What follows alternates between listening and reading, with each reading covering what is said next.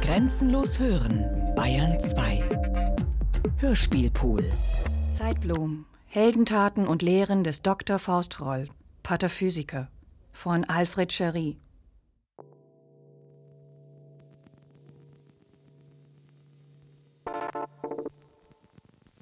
Ich, unterzeichneter René Isidor Panmuffel.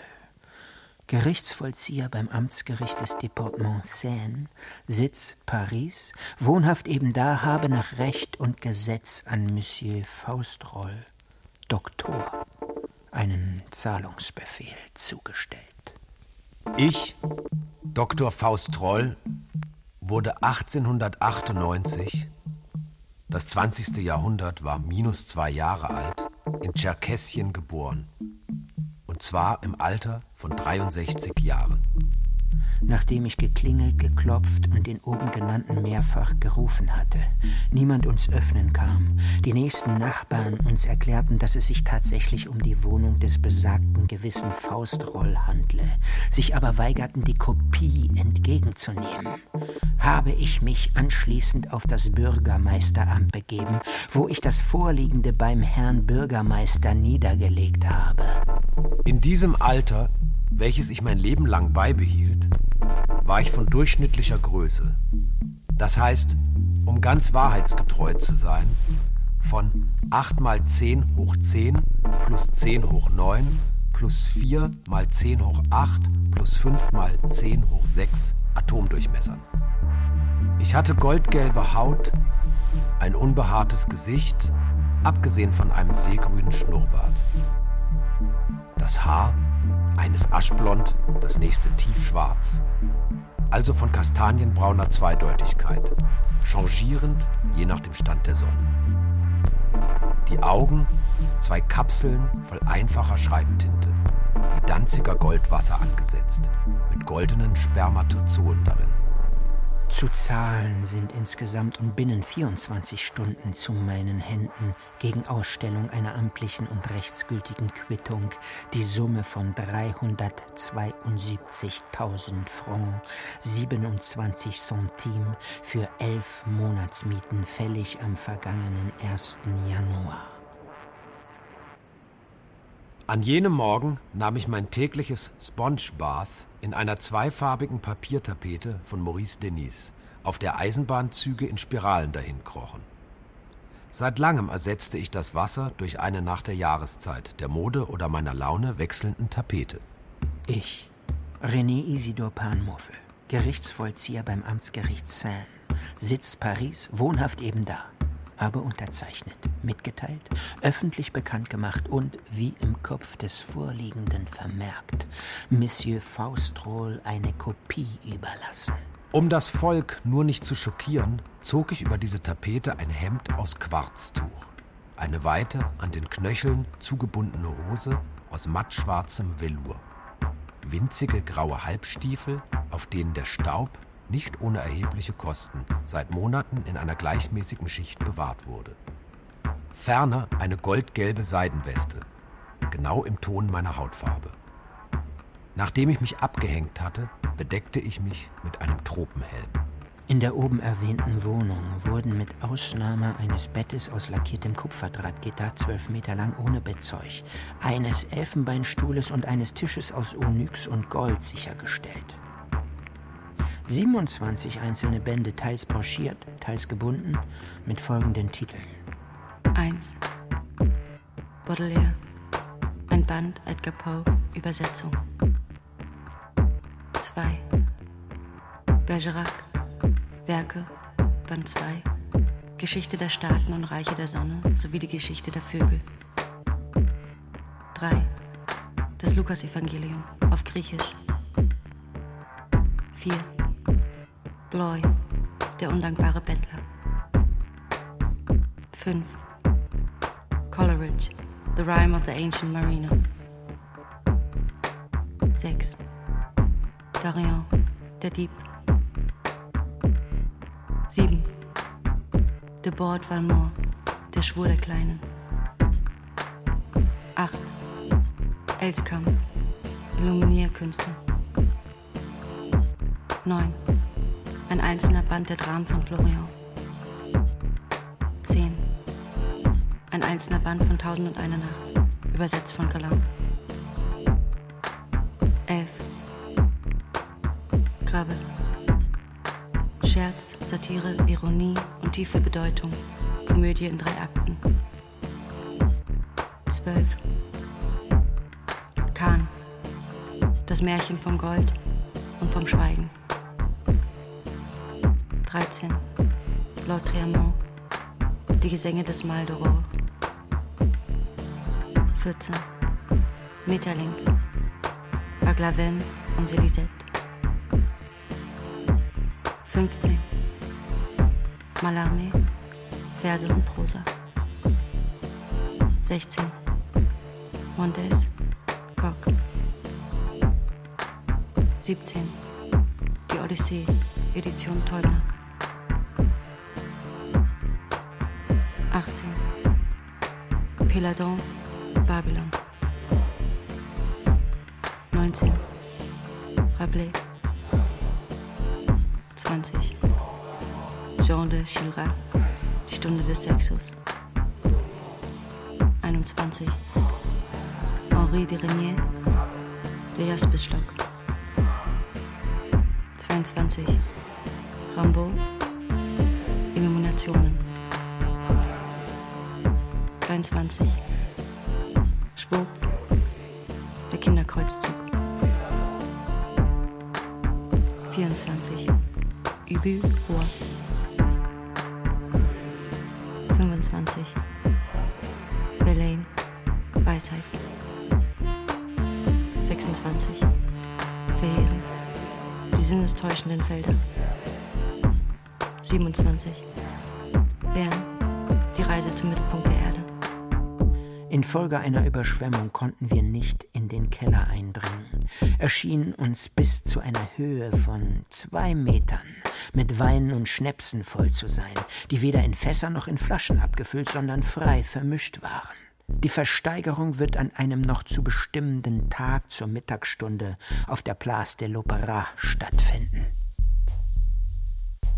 Dr. Faustroll hob den Vorhang, der das Bett aus lackiertem Kupferdraht umhüllte, welches ich nicht hätte fänden dürfen, wandte sich zu mir und sagte Wahrscheinlich habt ihr, Panmuffel, Gerichtsvollzieher im Außendienst, überhaupt keine Vorstellung von der Kapillarität, von Oberflächenspannung, noch von schwerelosen Membranen, gleichseitigen Hyperbeln, Oberflächen ohne Krümmung oder auch nur von elastischen Häutchen, das die Epidermis des Wassers bildet. Folglich ist dieses zwölf Meter lange Bett kein Bett, sondern ein Boot, das die Form eines länglichen Siebes hat. Mein Sieb schwimmt also wie ein Boot und kann beladen werden, ohne zu sinken. In diesem kleinen, stets trockenen Boot, das wohl deshalb Ass heißt, weil es für Personen konstruiert ist, werde ich meinen Wohnsitz nehmen, da ich dieses Haus verlassen muss. Gewiss, da die Mietsache nicht mehr möbliert ist. Da dieses Ass hier drei Personen trägt, werden sie mich begleiten und jemand, der ihnen noch vorgestellt werden wird. Das heißt mehrere, denn ich nehme Wesen mit, die aus den Zeilen meiner gepfändeten Bücher ihrem Recht und Gesetz entkommen sind. Und während ich sie aufzähle und diese andere Person herbeirufe, nehmen Sie hier ein von mir handgeschriebenes Buch, das Sie als 28. pfänden und lesen können. Nicht nur um Geduld zu erlernen, sondern um mich im Laufe unserer Reise, über deren Notwendigkeit ich Ihre Meinung nicht wissen will, vielleicht eher zu verstehen. Ja, aber diese Seefahrt im Sieb ich bin umso mehr von der Vortrefflichkeit meiner Berechnungen und seiner Unsinkbarkeit überzeugt, als wir, meiner unveränderlichen Gewohnheit folgend, unsere Schiffsreise nicht auf dem Wasser, sondern auf dem festen Lande machen werden. Die Pataphysik ist die Wissenschaft von dem, was zur Metaphysik hinzukommt, sei es innerhalb derselben, sei es außerhalb derselben, und die sich genauso weit über diese erhebt wie jene über die Physik. Die Pataphysik ist die Wissenschaft vom Speziellen. Die Pataphysik untersucht die Gesetze, durch die die Ausnahmen bestimmt werden, und soll das über das unsere hinaus bestehende Universum erklären. Oder bescheidener, sie soll ein Universum beschreiben, das man sehen kann und das man vielleicht, statt des Überkommenen, sehen sollte.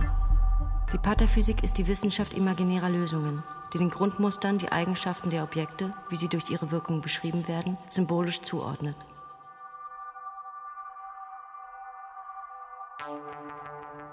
Backenbuckel war ein Hundsaffe, weniger Hunds als wasserköpfig und wegen dieses Makels weniger intelligent als seinesgleichen. Der gute Doktor wollte ihn das Sprechen lehren.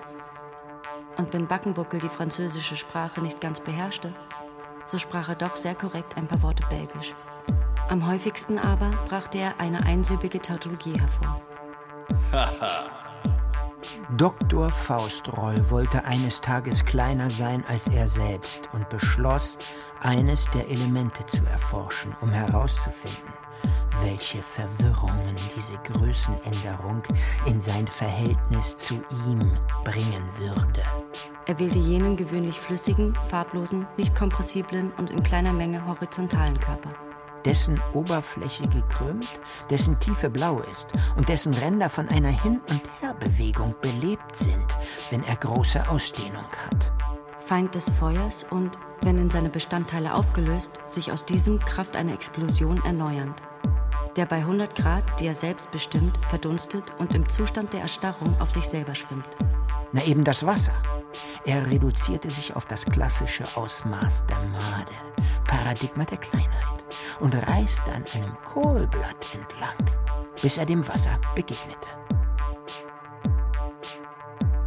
Backenbuckel stieg mit bedeutsamem Schritt hinab, indem er seine platten, verwachsenen Füße so aufsetzte, wie man ein mit Leim bestrichenes Plakat aufrollt und trug das Ass an den Stutzohren auf seiner Schulter. ich legte mich in die Ruder, glitt zurück, ohne zu wissen, wohin. Wir drangen in die Menschenmassen ein wie in einen dichten Nebel und das akustische Zeichen unserer Fortbewegung war der scharfe Laut von zerreißender Seide. Und der Faustroll sich nicht mehr sträubte und mir sogar erklärte, dass das Leben der Seefahrer darin bestand, anzulegen und zu trinken, und die Rolle von Backenbuckel darin, bei jedem Aufenthalt unserer Irrfahrten das Ass an Land zu ziehen, so wie es Aufgabe seiner Worte war, unsere Reden zu unterbrechen, wo eine Pause nützlich schien, holte ich nach und nach Unterweisung ein vom Herrn des Schiffes, Faustroll, dem Doktor. Dieser tote Körper ist nicht nur eine Insel, sondern auch ein Mensch. Er schätzt es, Baron Hildebrand von Scheißhubermeer genannt zu werden. Da die Insel unfruchtbar und unbewohnt ist, hat er keinerlei Bart. Nur sein Gehirn und die vorderen Zentren des Marks, also seine Motoren, sind abgestorben und verwest. Und wegen dieser Unbeweglichkeit ist er auf der Route unserer Seefahrt nicht ein Mensch, sondern eine Insel.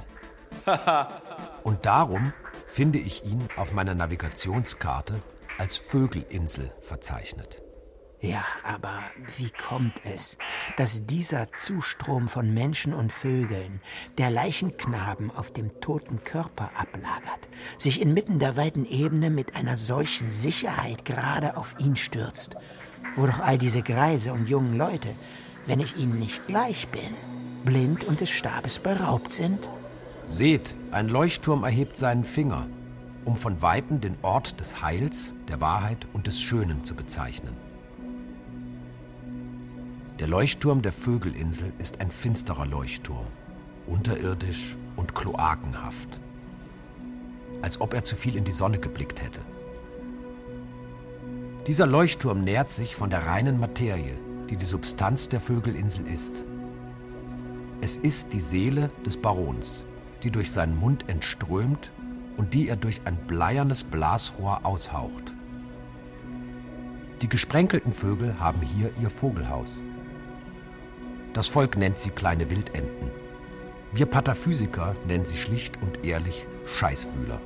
Nachdem wir diese unerfreuliche Insel hinter uns gelassen und den Plan zusammengefaltet hatten, ruderte ich noch sechs Stunden, die Zehen in den Fesseln, mit vor Durst hängender Zunge, denn hätten wir auf der Insel getrunken, wir wären gestorben.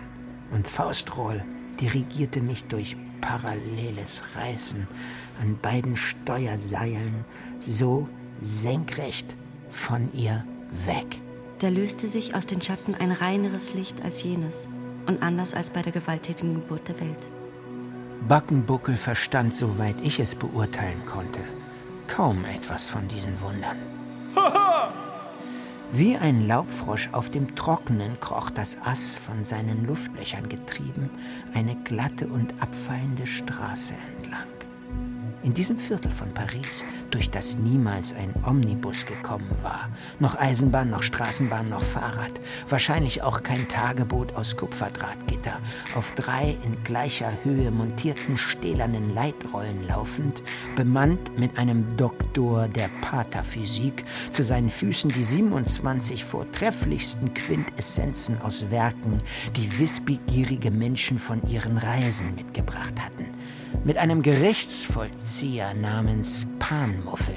Ich, der unterzeichnete René Isidor und einem wasserköpfigen Hundsaffen, der von der Menschensprache nur kannte, erblickten wir einen Kalvarienberg, grün von Algen, auf dem die Frauen Augen hatten, wie horizontal die Nahtlinie ihrer Schalen entlang gespaltener Nüsse.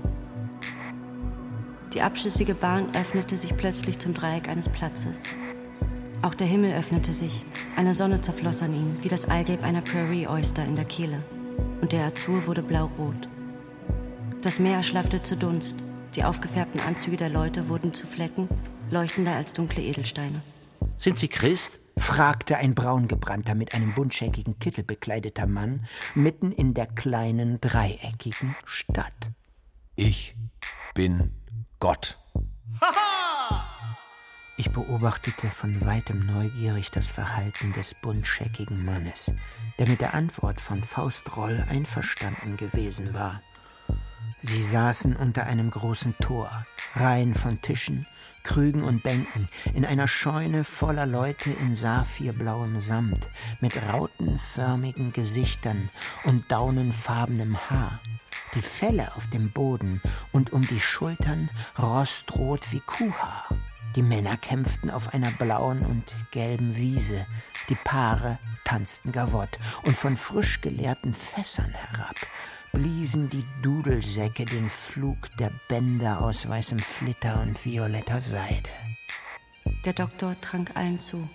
Jeder warf einen Kiesel zum Meer hinüber wodurch die Blasen an meinem schützend geöffneten, ungeübten Rudererhänden und die beflackten Backen von Backenbuckel verletzt wurden. Der christliche Gastgeber verabschiedete sich höflich von Faustroll, bestieg sein Boot und lenkte es einem noch entfernteren Lande zu. Und wir sahen den roten Horizont des Meeres, die Mitte seines rosenfarbenen Segels schneiden nachdem ich die Ruder wieder ergriffen hatte und Faustroll die Seidenzüge seines Steuers, hockte ich mich nieder und legte mich von neuem in die Wechselbewegungen des Ruderers auf den planen Wellen des Festlandes. Am Ausgang des Tales fuhren wir an einem letzten Kalvarienberg entlang, dessen erschreckende Höhe ohne weiteres erlaubt hätte, ihn für einen monumentalen Altar für schwarze Messen zu halten. Auf der bemoosten Spitze der unwegsamen Pyramide aus dunklem Marmor verkohlte der Kopf des Riesenkönigs in der Glut des Mondes. Er packte einen Tiger an der dehnbaren Haut seines Halses und zwang die Leute vom Scheißhubermeer auf Knien den Berg zu besteigen. Er empfing Faustroll mit allen Ehren. Und indem er seinen Arm vom Kalvarienberg herabreichte, legte er in unser Ass die Wegzehrung von 24 Scheißhubermeerohren, auf das Horn eines Einhorns gespießt. Diese Insel ähnelt weicher Amöboider und protoplasmischer Korallen. Einer ihrer Könige lebte von der Ergebenheit seines Serais um der Justiz der Inselgerichte zu entgehen, die allein aus Neid tätig werden, ist er durch die Abwässerkanäle bis unter den Monolithen des großen Platzes gekrochen und hat ihn bis auf eine zweifingerdicke Schicht unterhöhlt. Ein anderer, in der Kunst des Fischfangs bewandert, schmückte mit seinen Angeln die Gleise der Ringbahn, als wären sie Flussbette. Ein dritter König hat die paradiesische Sprache wiederentdeckt, die sogar den Tieren verständlich ist und er hat einige von ihnen darin vervollkommnet. Wieder ein anderer, der durch sein bartloses Gesicht auffiel, unterwies uns in wertvollen Kunstgriffen, die uns instand setzen sollten, unsere verlorenen Abende zu nutzen, unsere restlos versoffenen Kredite zu sichern. Die Insel der Wohlgerüche ist ganz Empfindsamkeit und mit Sternkorallen befestigt, die sich bei unserer Ankunft in ihre Korallenkasematten zurückzogen. Das Haltetau des Ass wurde um einen großen Baum gewickelt, der sich im Winde wiegte wie ein in der Sonne schaukelnder Papagei. Der König der Insel stand nackt in einem Boot, die Hüften mit seinem weißblauen Stirnreif umgürtet, und bronzebraun stand er da, wie auf einem Sockel. Wir tranken auf sein Wohl mit Likören, die in pflanzlichen Hemisphären gebraut worden waren. Als das Ass von den Riffen ablegte, sahen wir die Frauen des Königs einen beinlosen Krüppel, wie ein ältlicher Krebs mit grünen Algen bewachsen, von der Insel jagen. Auf seinem zwergenhaften Oberkörper äffte das Trikot eines Jahrmarktringers die Blöße des Königs nach. Er hüpfte auf seinen in Kampfhandschuhen steckenden Fäusten und er stürzte elendiglich.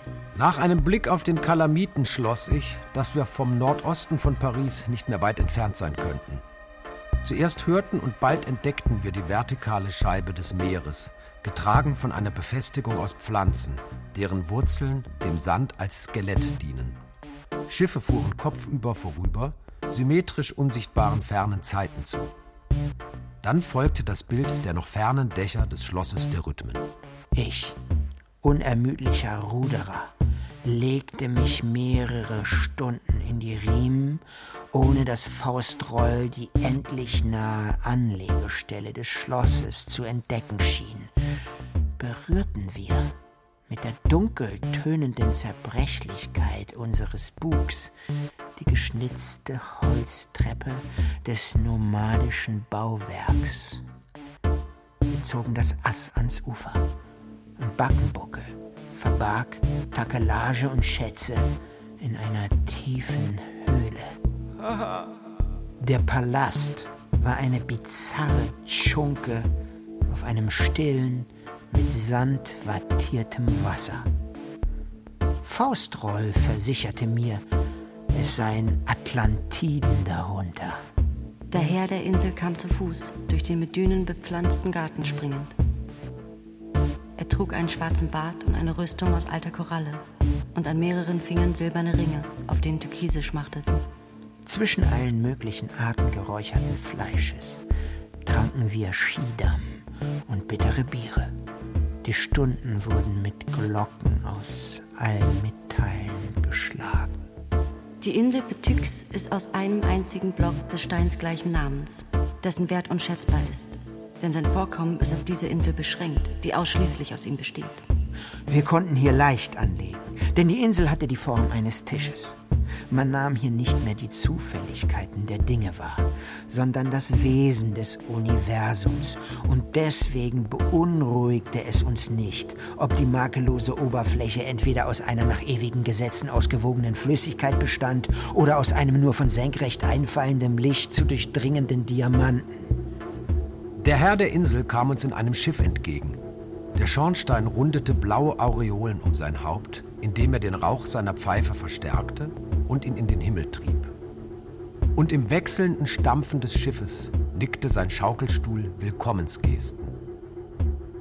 Das helle Motorschiff zerstreute die zottige Neugier der Faune und das fleischige Rot der durch die wohltönende Schöpfung aus dem Schlummer erwachten Nymphen und rollte seinen bläulichen Atem zum Horizont der Insel zurück, und der Schaukelstuhl nickte Adieu.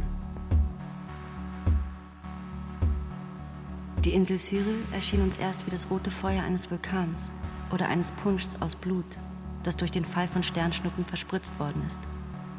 Später sahen wir, dass sie beweglich war, gepanzert und viereckig, mit einer Schiffsschraube an jeder der vier Ecken. Und dank der vier halbdiagonalen, unverbundenen Schraubenwellen war ihr die Fahrt in jede Richtung möglich. Wir bemerkten, dass wir uns ihr bis auf Reichweite ihrer Kanonen genähert hatten, als eine Kugel das rechte Ohr und vier Zähne von Backenbuckel fortriss. Ein stählerner Zylinderkonus auf dem Knochenfortsatz des linken Jochbeins ließ ihm das dritte Wort plötzlich in der Kehle stecken bleiben. In einem Fluss fischten wir gemeinsam Affen, zum Entsetzen des außer Fassung geratenen Backenbuckel und besichtigten das Innere der Insel.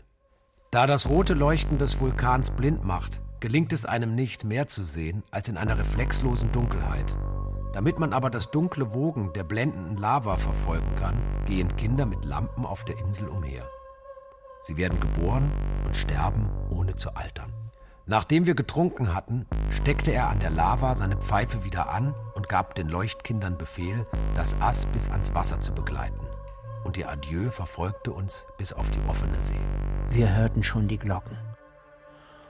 Ohne sich zu einer Ankündigung herbeizulassen, hatte der Doktor das Ass mit den Seidenzügen seines Steuers in die Mitte des großen Portals der Kathedrale zur Muffelfeige geleitet. Der Priester Jean stieg auf die Kanzel. Die schreckenerregende, kriegerische und priesterliche Gestalt donnerte auf die Gemeinde herab. Seine Predigt war rhetorisch und sehr lateinisch, attisch und asiatisch, alles zugleich. Aber ich verstand weder, warum er von den Panzerschuhen bis zu den Handschuhen so tönte, noch begriff ich seine wie die Reprisen eines Waffengangs angeordneten Perioden. Plötzlich schoss aus einem Falkonett, das auf einer tiefer gelegenen Fliese an vier Eisenketten befestigt war, eine Bronzekugel hervor, deren Sprengladung die rechte Schläfe des Redners zertrümmerte, indem sie die Sturmhaube bis zur Tonsur spaltete und den Sehnerv sowie den rechten Hirnlappen bloßlegte, ohne die Festung des Verstandes zu erschüttern. An jenem Tage sah ich den Muffel. Er ist ansehnlich und von ebenmäßigem Wuchs. Er hat Hörner in der Form langer Finger, die ihm als Nase und Zungenwarzen dienen und ihm aus den Augen wachsen ungleiche Zangen und insgesamt zehn Beine. Der Priester Jean zog sein großes Schwert und wollte den Muffel angesichts der großen Ängstlichkeit der Anwesenden angreifen. Ich blieb unbewegt und Backenbuckel über die Maßen interessiert, vergaß sich soweit wahrnehmbar zu denken. Aber er verstummte sogleich aus Angst, seinen Gedanken zu überspitzen. Der Muffel wich zurück, mit der Spitze seiner Muschel voran, damit die Leute ihm Platz machten, und seine Zangen kauten wie stotternde Mäuler. Die aus der Schlangenhautscheide gezogene blitzende Klinge wurde sogar von den Borsten des Gliederpanzers schartig. Ich setzte das Ass ein, größerer Heftigkeit an den Zügen ziehend, krümmte ich das Ass beträchtlich und während Panmuffel mit seinen Saugnäpfen nach der aalglatten Oberfläche des Granits schnappte, führte ich ihm dem Ungeheuer entgegen. Der Priester Jean erreichte durch diese List mit Leichtigkeit den Muffel, der einen gewissen Vorsprung gewonnen hatte, während sein Gegner die zwölf Stufen zu ihm herabstieg. Er packte ihn mit dem gabelförmigen Griff seines Schwertes an der Muschel und spaltete ihm das Hinterteil in ebenso viele Teile, wie Anwesende im Kirchenschiff waren. Aber weder er selbst noch wir, außer Backenbuckel, wollten davon kosten. So stieg der mit Edelsteinen geschmückte Prediger wieder auf die Kanzel, um zum Schluss zu kommen. Und seine Lämmer, von dem schmutzigen Wunsch gereinigt, den Muffel zu besitzen, applaudierten ihm.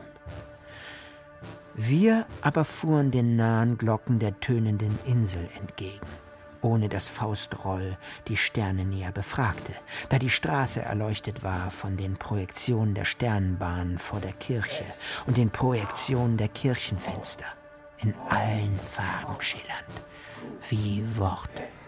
Niemals, schwöre ich, werde ich das Glück vergessen, das ich empfinde. Nachdem er uns mit diesen Worten begrüßt hatte, führte uns der Herr der Insel zu seinen mit äolischen Bambusbojen befestigten Pflanzungen. Nach Auskunft von Thermometern, die Sirenen heißen, ist die Temperatur der Insel gemäßigt. Hier tönen Sonne und Mond bei Morgen- und Abendröte, wie ein geschiedenes Zimbelpaar. Glücklich der Weise, der auf dem Abhang eines Berges sich am Klang der Zimbeln erfreut. Allein in seinem Bett erwachend singt er Niemals, so schwöre ich, werden meine Wünsche über das hinausgehen, was ich besitze. Und Faust Roll trank, ehe er Abschied nahm, einen auf den Höhen destillierten Genepi mit ihm. Und das Ass atmete unter meinen Riemen seinen chromatischen Weg aus. Ein kleines, nacktes Kind und ein weißhaariger Greis sangen eine doppelte Scheibe aus Gold und Silber an. Pets, amor, amor, oh, pets, cool, pets, amor, oh, cool, semper nos, amor, pets. Von seinem harfenparfümierten Thron herab rühmte sich der Herr der Insel, dass seine Schöpfung gut sei. Und als wir uns entfernten, hörten wir diese Melodie.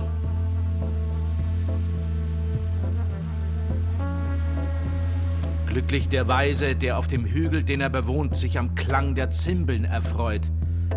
Allein in seinem Bett erwachend bleibt er ruhig liegen und schwört, dass er niemals dem gemeinen Volk den Grund seiner Freude verraten wird. Und mich packte die Angst, denn wir segelten noch immer auf dem Trockenen zwischen den Häusern, wo es kein Wasser gab und wir fuhren gerade an den Trottoirs eines staubigen Platzes entlang. Ich begriff, dass der Doktor von den Gezeiten des Festlands sprach und glaubte, dass er betrunken sei oder ich und dass der Boden am Nadir wich wie eine durch einen Albtraum verborgene Untiefe. Er gab Backenbuckel den Befehl, den Anker zu werfen. Der einzige meiner Lehre würdige Grund für ein Ende unserer Irrfahrt ist, dass unter unseren Füßen die Stärke der Erdschicht bis zum Erdmittelpunkt nicht mehr allzu rühmlich ist. Im Übrigen war es Mittag und die Enge der verlassenen Gasse wie ein nüchterner Darm. Wie aus den Zahlen an den Hauswänden hervorging, machten wir vor dem 4004. Haus der Rue de Venise Halt. Wie bringen wir das Ass in einen sicheren Unterschlupf? Ich war kaum noch überrascht von der Auferstehung eines Meeresmenschen auf der Schwelle eines der niedrigsten und elendsten Löcher, der aus dem 13. Buch von Aldrovandus, dem über Monstren, entwischt war. Er hatte die Gestalt eines Bischofs und eigenartigerweise eines von jenen, wie man sie zu denen im Buch genannten Zeiten an den Küsten Polens fischte. Seine Mitra war aus Schuppen und sein Krummstab sah wie die Doldentraube eines gekrümmten Fangarmes aus. Der Meeresbischof Lügenbeutel verneigte sich vor Faustroll und gab Backenbuckel als pures Geschenk eine Ohrfeige. Nachdem das Ass in der gewölbten Behausung verstaut und der Türflügel wieder geschlossen war, stellte er mich Visité seiner Tochter und seinen beiden Söhnen Distingué und Extravagant vor. Dann erkundigte er sich, ob wir einverstanden wären, kurz zu trinken. Also schob Faust Roll mit Hilfe seiner Gabel fünf ganze, geräucherte und von den Knochen befreite Schinken zwischen seine triefenden Zähne.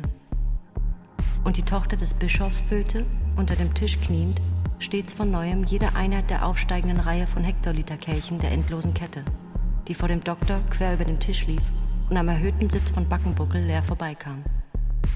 Distingué und Extravagant soffen wie anhydrische Schwefelsäure, ganz wie ich es aufgrund ihrer Namen zu vermuten gewagt hatte. Der Meeresbischof jedoch ernährte sich ausschließlich von klarem Wasser und Rattenpisse. Glauben Sie, dass eine Frau nackt sein kann? Woran wollen Sie die Nacktheit einer Mauer erkennen, wenn sie keine Fenster, keine Türen und andere Öffnungen hat? Gut getroffen. Nackte Frauen sind niemals nackt. Vor allem nicht die Alten. Er nahm einen großen Schluck, direkt aus einer Karaffe, deren Standfläche sich von dem klebrigen Teppich löste, wie eine Wurzel, deren Grab man schändet. Nun trinkt und esst. Visité, serviere uns den Hummer. War es nicht in Paris Mode, diese Tiere aus Höflichkeit anzubieten, wie ein Schnupfer seine Tabaksdose reicht? Aber soviel ich gehört habe, pflegte man sie unter dem Vorwand abzulehnen, dass es behaarte Vielfüßler von abstoßender Schmutzigkeit seien. Hohu, hohu! Die Hummer sind schmutzig und nicht enthaart. Das ist vielleicht ein Beweis dafür, dass sie frei sind. Dies ist ein edleres Geschick als das jener Cornet Beef Büchse, die ihr, seefahrender Doktor, als Etui für einen salzverkrusteten Feldstecher um den Hals tragt, durch den ihr den Menschen und die Dinge zu erforschen beliebt. Also hört.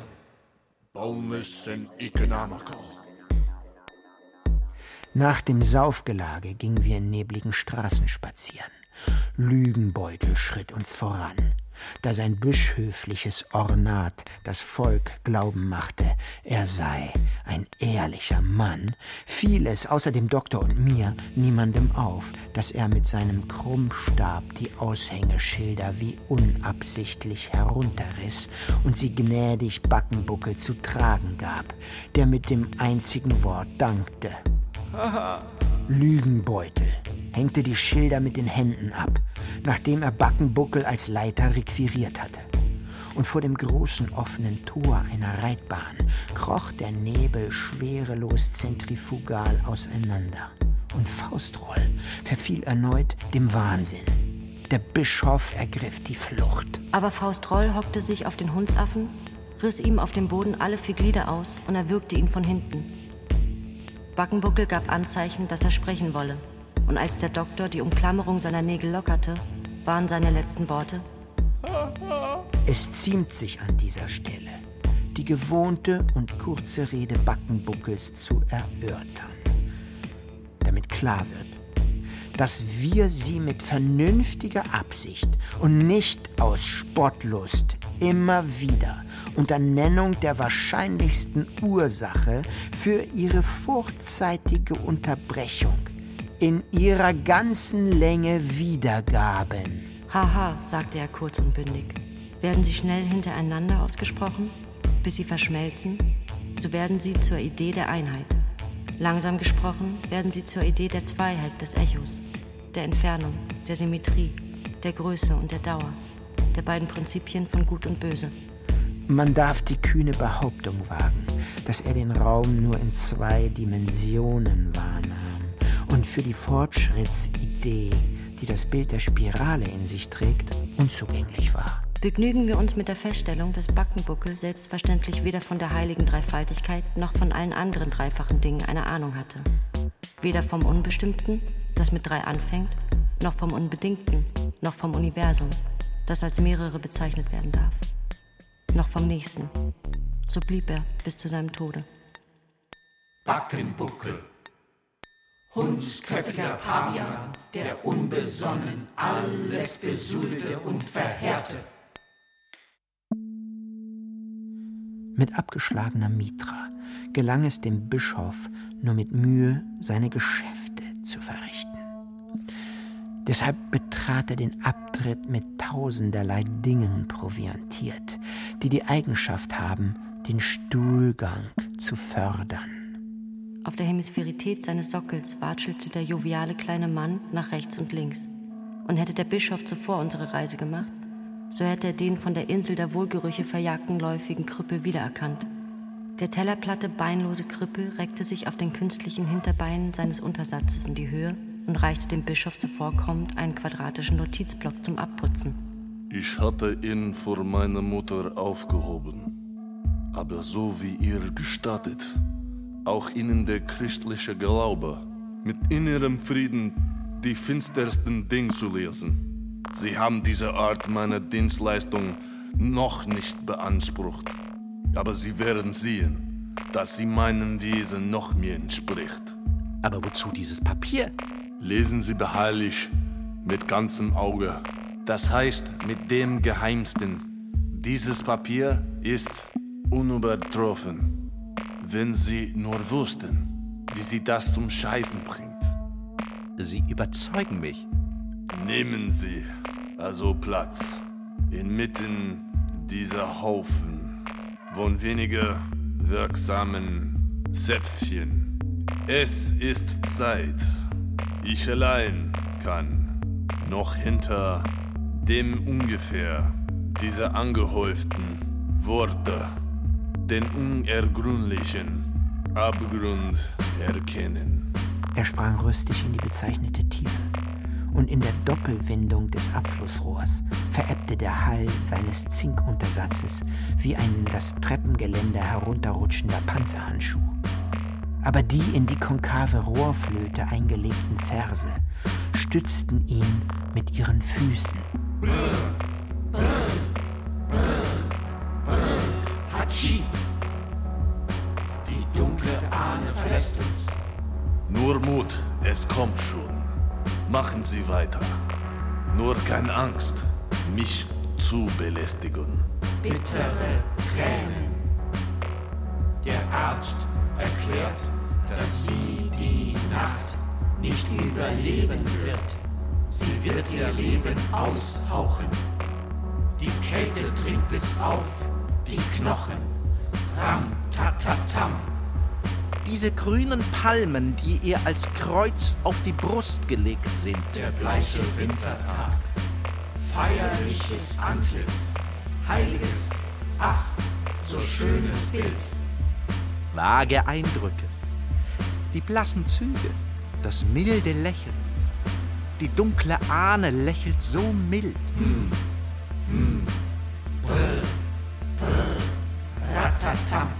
Die dunkle Ahne hat uns verlassen. Gott sei Dank. Danke. Eine warme Sonne. Offene Fenster.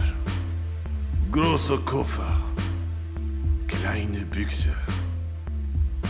Ich rauche eine Orient-Zigarette. Vielleicht ist es das letzte Mal, dass mich die Trauer um die dunkle Ahne mit solcher Intensität ergreifen wird. Ram, ram, ratatatam. Überfluss, oh, Überfluss an Kotspritzern, an Feuer, an Blut.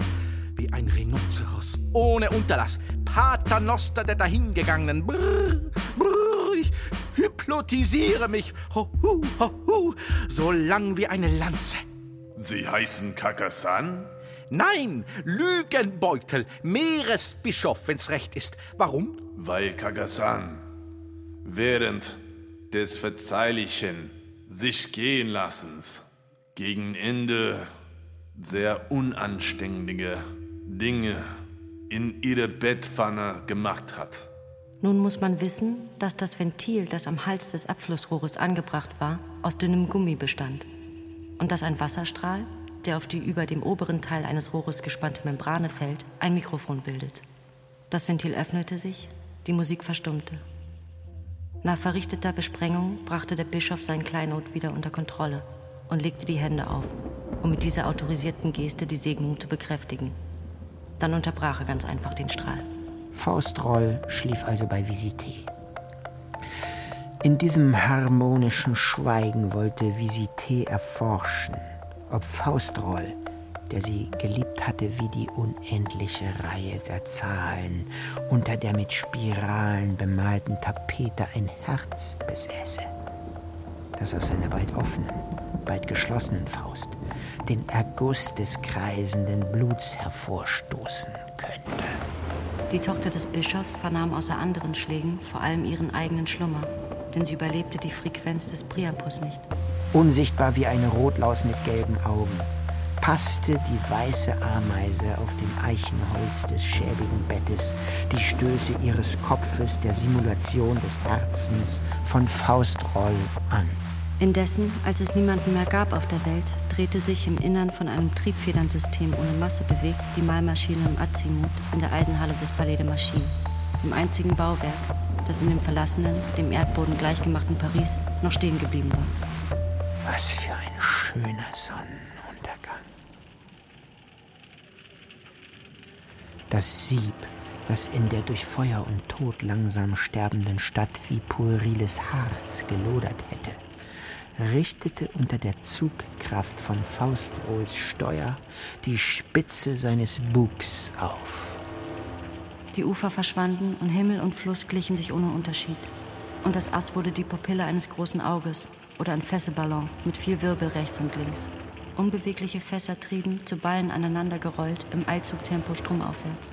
Und um diesen Dingen zu entkommen, lenkte ich das Ass behutsam, wie man sich unter seine Bettdecke ins ein für allemal Dunkle flüchtet, in einen sechs Meter langen Aquädukt, der die Schleppkähne des Kanals in den Fluss speit. Das Sieb schwankte seinen letzten Pulsschlag. Fausteroll, der sich Gott zuliebe eine andere Leinwand verschaffte, legte seine Handflächen wie ein Schwimmer oder ein Betender in der Haltung täglicher Andacht aneinander, die von den Brahmanen Kurmokum genannt wird. So vollbrachte Dr. Faustroll die Heldentat des Sterbens im Alter von 63 Jahren. In dem Manuskript hatte Faust Roll einen ganz kleinen Teil des Schönen, das er kannte, und einen ganz kleinen Teil des Wahren, das er kannte, niedergeschrieben. Und aus dieser kleinen Facette hätte man jegliche Kunst und jegliche Wissenschaft rekonstruieren können. Das heißt, alles. Aber weiß man denn, ob alles ein regelmäßiges Kristall ist oder nicht mit größerer Wahrscheinlichkeit ein Ungeheuer? Faust Roll definierte das Universum als das, was die Ausnahme zu sich selbst bildet. So dachte der Meeresbischof, als er über dem Schiffbruch des mechanischen Bootes, der Quintessenzen der Werke und der Leiche von Faustroll schwamm. Und hier löste sich unter dem Speichel und den Zähnen des Wassers die Papiertapete von Faustrolls Leiche. Der Fortschritt der sicheren Zukunft umschlang den Körper in einer Spirale. Das Leichenschauhaus barg auf seinem Pult zwei Tage lang das von Gott offenbarte Buch von der schönen Wahrheit, die in den drei Richtungen des Raums ausgebreitet ist. Faustroll jedoch stattete mit seiner abstrakten und nackten Seele das Reich der unbekannten Dimension aus. Mein lieber Kollege, ich habe lange nichts von mir hören lassen, aber ich nehme nicht an, dass Sie geglaubt haben, ich sei tot. Der Tod ist nur für die Mittelmäßigen. Trotzdem trifft es zu, dass ich nicht mehr auf der Erde bin. Wo ich bin, weiß ich erst seit sehr kurzer Zeit. Denn wir sind ja beide der Meinung, dass, wenn man messen kann, wovon man spricht und es in Zahlen ausdrücken kann, die das einzig Wirkliche sind, man etwas über seinen Gegenstand weiß. Nun wusste ich mich bisher auch anderswo als auf Erden aufzuhalten. Es war verständlich, dass ich, nachdem ich meine Bücher, mein Ass aus Drahtgitter, die Gesellschaft von Backenbuckel und die des Herrn Gerichtsvollziehers René Isidor Panmuffel, meinen Verstand, die Erde und jene beiden alten Kantschen Denkformen verloren hatte, mich die gleiche Angst vor der Einsamkeit überfiel. Ich glaube, mein Herr, dies ist der Zustand des Todes. Und nun, während Sie es gut und komfortabel haben und auf fester Erde sind, gestatten Sie mir, einige Eindrücke für Sie aufzuschreiben. Die Eternitas erscheint mir in Gestalt eines unbeweglichen Äthers, der folglich nicht hell leuchtend ist. Den hell leuchtenden Äther nenne ich kreisförmig beweglich und vergänglich, und von Aristoteles leite ich ab, dass es angemessen ist, Eternitas zu schreiben. Der transzendente Gott ist dreiseitig und die transzendente Seele theogonisch, folglich auch dreiseitig. Der immanente Gott ist dreiflächig und die immanente Seele ist ebenfalls dreiflächig. Von nun an widme ich mich der Wissenschaft aller Dinge. Sie werden drei neue Fragmente von zweien meiner kommenden Bücher erhalten, nachdem ich jegliche Wahrnehmung wiedergewonnen habe soweit sie Größe und Dauer betrifft. Es gibt drei Seelen. Der Mensch ist ein Tetraeder, weil seine Seele nicht unabhängig ist. Er ist also ein fester Körper und Gott ist Geist. Wenn die Seele unabhängig ist, ist der Mensch Gott. Moral. Ich hoffe, nun meiner Sinne beraubt, die Farbe, die Temperatur, den Geschmack und mehr als die sechs Eigenschaften ausschließlich an der Zahl der Strahlen pro Sekunde wiederzuerkennen. Dialog zwischen den drei Dritteln der Zahl 3. Der Mensch. Die drei Personen sind die drei Seelen Gottes. Leben Sie wohl. Ich sehe schon winkelgerecht zur Sonne das Kreuz mit blauem Mittelpunkt, die roten Troddeln am Nadir und Zenit und das horizontale Gold der Fuchsschwänze. Gott ist per Definition ohne Ausdehnung. Symbolisch kennzeichnet man Gott durch ein Dreieck, aber die drei Personen der Dreifaltigkeit dürfen weder als Scheitelpunkte noch als Seiten angesehen werden. Sie sind die drei Höhen eines anderen gleichschenkligen Dreiecks, das das Traditionelle umschreibt. Wir können festhalten, dass A eine Gerade ist, die Null mit unendlich verbindet und definieren. Gott ist der kürzeste Weg von Null nach unendlich. In welcher Richtung, wird man fragen. Wir werden antworten, dass sein Vorname nicht Jules ist, sondern Plus und Minus. Und man muss sagen, Gott ist der kürzeste Weg von Null nach Unendlich in beiderlei Richtungen. Das stimmt mit dem Glauben an die zwei Prinzipien überein. Aber es ist genauer, das Zeichen Plus dem Glauben an den Gegenstand hinzuzufügen. Aber Gott, bekanntlich ohne Ausdehnung, ist keine Linie. Deshalb endgültig, Gott ist der tangierende Punkt von Null nach Unendlich. Die Pataphysik ist die Wissenschaft. Zeitblom, Heldentaten und Lehren des Dr. Faust Roll, Pataphysiker, von Alfred Chery. Mit Alice Dwyer, Dirk von Lotzo, Hitomi Makino, Lars Rudolph, Hans-Jochen Wagner, Blake Worrell. Ton und Technik Ingo Kraus. Bearbeitung, Komposition und Realisation Zeitblom. Eine Produktion des Bayerischen Rundfunks 2014. Redaktion Katharina Agathos.